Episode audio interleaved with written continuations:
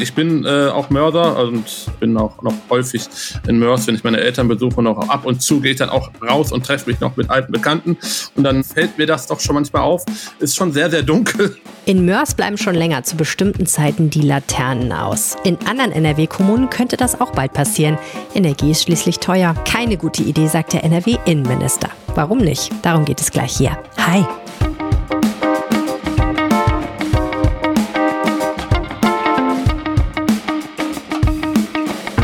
Aufwacher. News aus Bonn und der Region, NRW und dem Rest der Welt. Mit Helene Pawlitzki am Freitag. Schön, dass ihr zuhört. Eure 15 Minuten Infos aus Nordrhein-Westfalen ab 5 Uhr morgens für euch verfügbar, wann immer ihr wollt. In jeder Podcast-App auf RP Online und übrigens auch als Sprachnachricht per Messenger. Mehr Infos dazu findet ihr auf rp-online.de slash Aufwacher.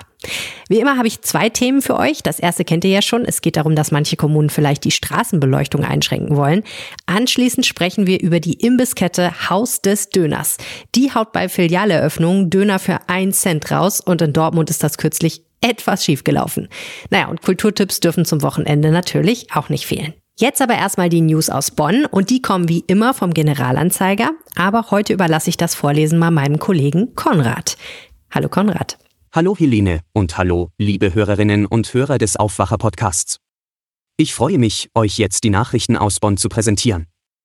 Heute geht es um einen bunten Zebrastreifen, einen Rechtsstreit zwischen einem Bornheimer und einem bekannten Schlagersänger und um Unterstützung für Bonner Sportvereine in der Energiekrise. Los geht's! Die Bonner Innenstadt bekommt ihren ersten Zebrastreifen in Regenbogenoptik. Das hat die Bezirksregierung Bonn in ihrer jüngsten Sitzung beschlossen. Bonn sei eine Menschenrechtsstadt und stehe für eine bunte, gleichberechtigte Gesellschaft, wie Rolf Boy, Fraktionsvorsitzender der Grünen in der Bezirksvertretung sagte. Mit dem Regenbogen-Zebrastreifen setze man dafür ein sichtbares Zeichen. Weil bunte Zebrastreifen nach vorherrschender Rechtsauffassung in Deutschland keine bestehenden Zebrastreifen über Straßen ersetzen dürften, werde der Regenbogenstreifen zwischen Busbahnhof und Innenstadt über die zur Fußgängerzone umgewandelte Maximilianstraße errichtet. In Zukunft könnten noch weitere bunte Zebrastreifen dazukommen. Der Schlagersänger Michael Wendler hat eine einstweilige Verfügung gegen einen Mann aus Bornheim erwirkt. Der Mann aus dem Vorgebirge muss ein von ihm im Netz gepostetes Video wieder löschen. Die Aufnahmen zeigen das von Wendler aktuell bewohnte Haus in Florida. In einem dazugehörigen Kommentar wird auch die Adresse erwähnt. Löscht er das Video nicht, droht dem Bornheimer ein Ordnungsgeld in Höhe von 250.000 Euro.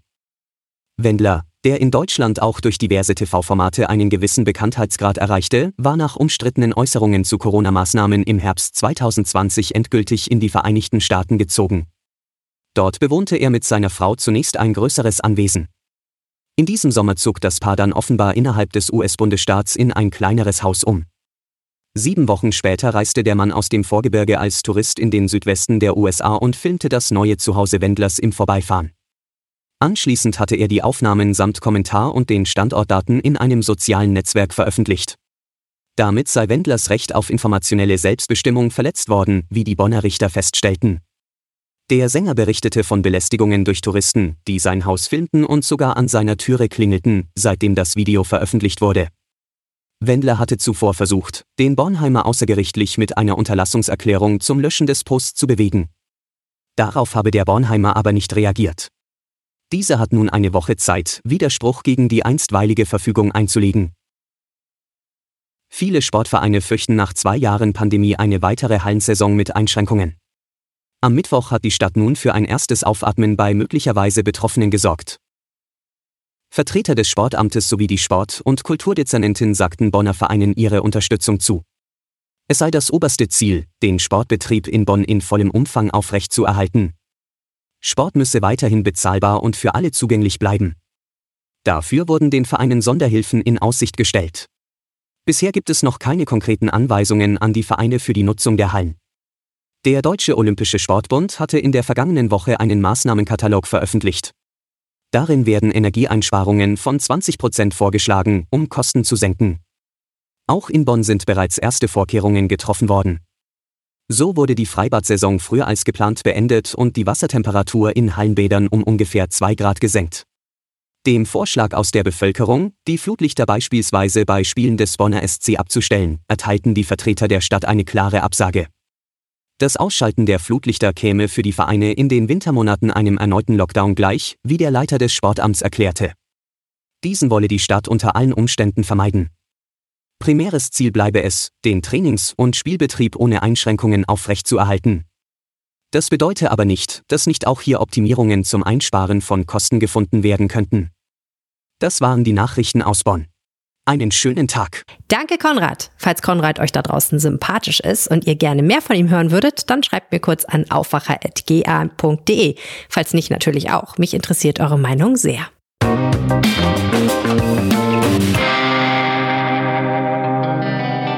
Langsam kann man das mit den hohen Energiepreisen ja irgendwie auch nicht mehr hören, oder? Aber es ist wie es ist. Ich gehe zu Hause jetzt auch immer noch mal rum und schaue, welche Lampe ich vielleicht doch gerade nicht brauche und abschalten kann.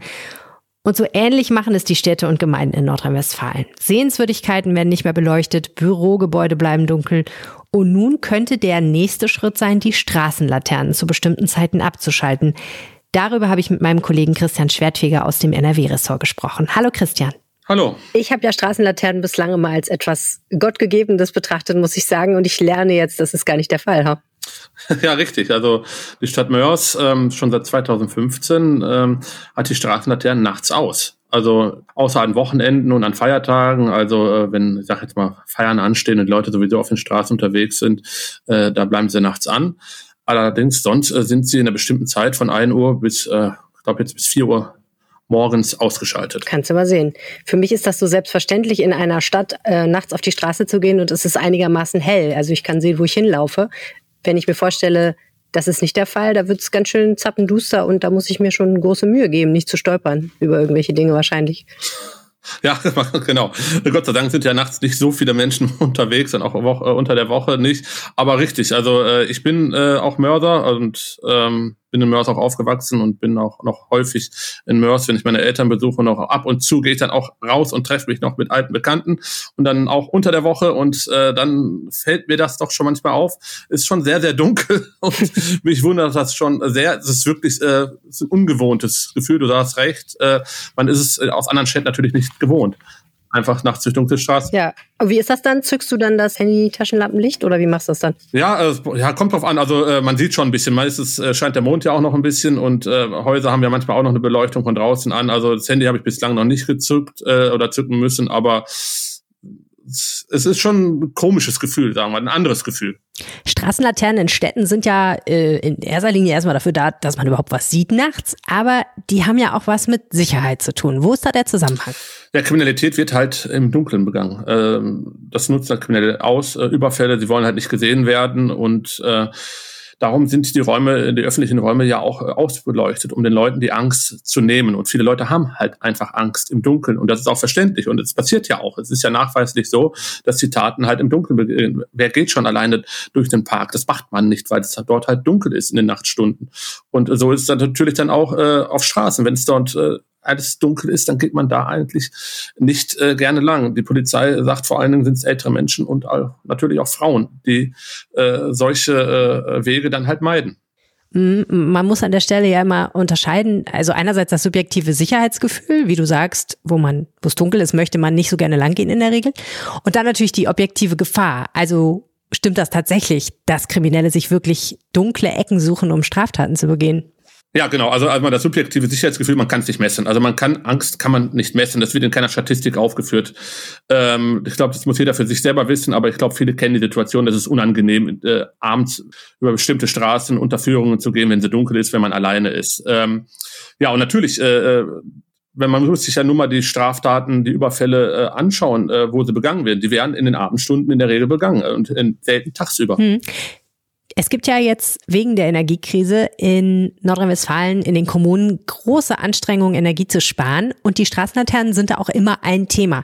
Du hast dich ja mal umgehört, wie das in den verschiedenen Kommunen ist. Was gibt es da für Beispiele jetzt außer Mörs, wo die Straßenlaternen halt nachts aus sind? Also äh, Stadt Erkrath, also direkt hier neben Düsseldorf, ähm, die hat seit Anfang des Monats die Straßenlaternen ähnlich wie Mörs zu bestimmten Zeiten abgestellt.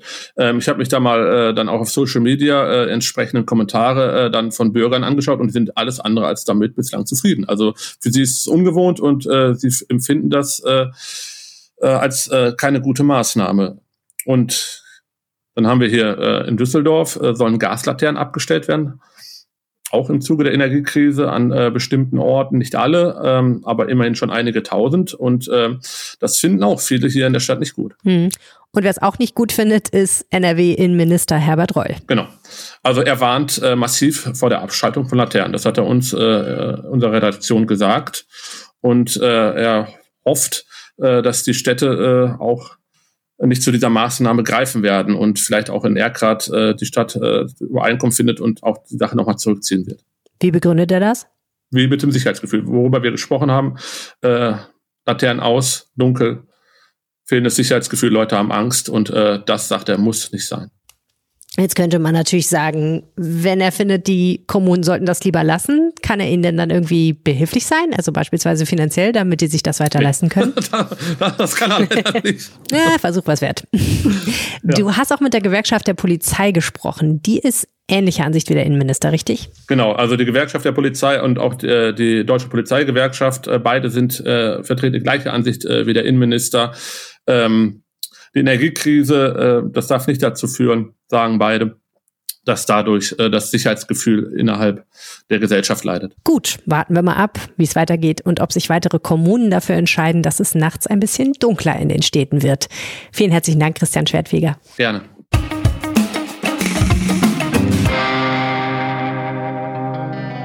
Übrigens, wenn ihr jeden Tag diesen Podcast hört und wir euer Leben ein kleines bisschen schöner machen, dann erzählt jemandem davon, den ihr kennt. Eure Empfehlung ist die beste Werbung für uns. Vielen Dank. Döner macht schöner, heißt es ja. Ich weiß jetzt nicht, ob das stimmt. Ich habe es bei mir noch nicht feststellen können. Aber manchmal muss es einfach geröstetes Kalbsfleisch mit Krautsalat und scharfer Soße im Fladenbrot sein, oder? Ist doch wahr. Geht mir jedenfalls so. Als ich in der Schule war, da haben wir in der Pause immer an einer Dönerbude eine Straße weiter angestanden und unsere Lehrer fanden es dann sehr, sehr uncool, dass es anschließend immer im ganzen Klassenraum nach Imbiss gerochen hat. Deswegen kann ich auch ein bisschen nachvollziehen, was am Dienstag in Dortmund los war. Die Rheinische Straße, die von Westen in die Innenstadt führt, die musste abgeriegelt werden. So viele junge Menschen standen darum. Sie alle wollten nur eins. Döner für einen Cent. Christoph Passwantes von der Rheinischen Post kennt die Geschichte dahinter. Herzlich willkommen im Aufwacher Podcast. Guten Tag. Isst du gern Döner?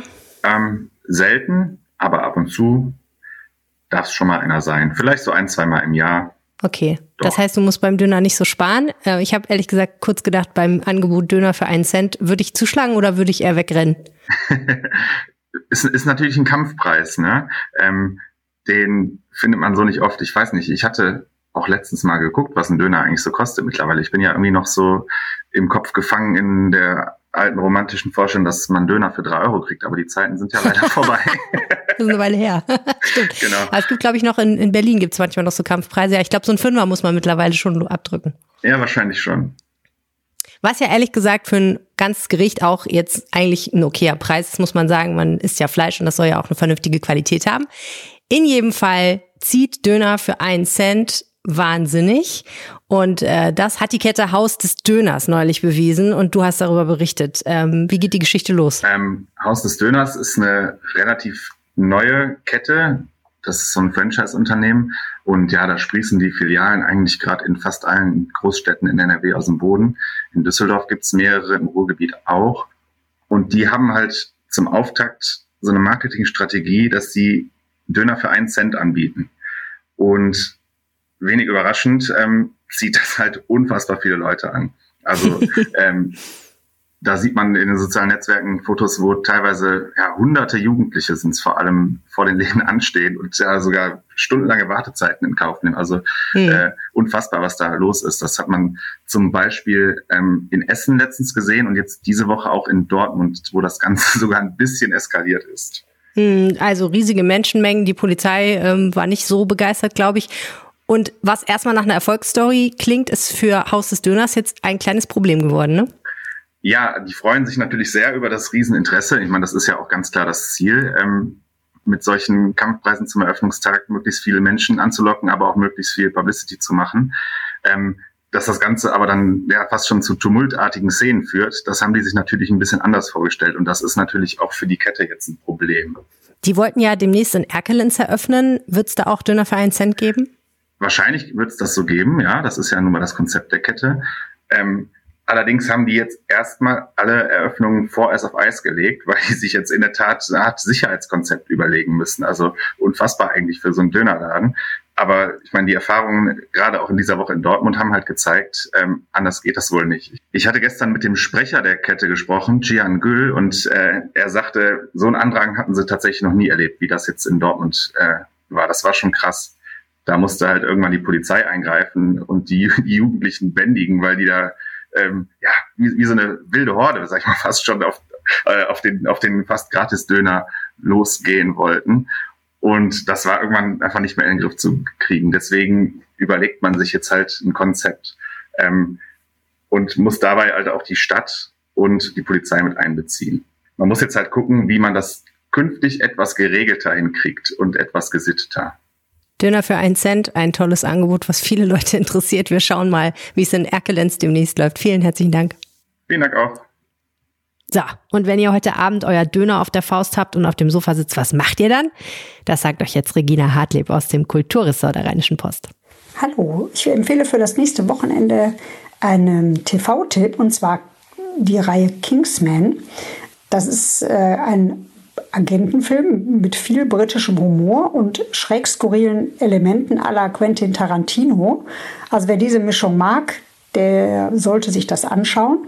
Im Mittelpunkt steht der junge Nachwuchsagent Exi, der ähm, an seinen Mentor Harry Hart gerät. Harry Hart wird von Colin Firth gespielt.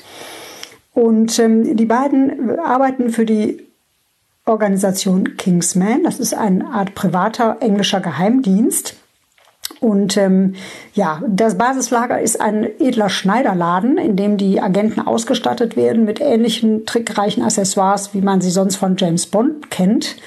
Ja, das Ganze ist also wirklich sehenswert für Freunde des britischen Humors. Man muss allerdings auch Blut sehen können. Wer da zimperlich ist, sollte sich das nicht anschauen. Ähm, Kontrastprogramm, aber genauso spannend wäre die neue Staffel der Wissensshow My Think X mit Mighty Newman Kim. Äh, die macht das ganz toll und erklärt mit viel Witz und Charme Phänomene unseres Alltags. Und ähm, in der ersten Folge, die jetzt am 18. September lief, etwa hat sie über Homöopathie ähm, berichtet und sich mit den Geheimnissen der viel äh, gelobten Globuli beschäftigt und entzaubert das Ganze auch ein wenig. Und ähm, ja, man kann alle Folgen auch schon in der Mediathek schauen. In der nächsten Woche, am kommenden Sonntag, geht es dann um Atomkraft. Ja, ich hoffe, es ist was Spannendes dabei und wünsche ein schönes Wochenende. Danke, Regina. Bevor wir zum Wetter kommen, noch ein Hinweis. Samstags gibt es an dieser Stelle ja normalerweise den Wochenrückblick mit Michael und mir. Wir gönnen uns aber morgen mal eine kleine Pause. Ihr hört aber trotzdem von uns. Ich habe euch eine Episode unseres Gründerzeit-Podcasts rausgesucht, die ich euch unbedingt vorspielen will.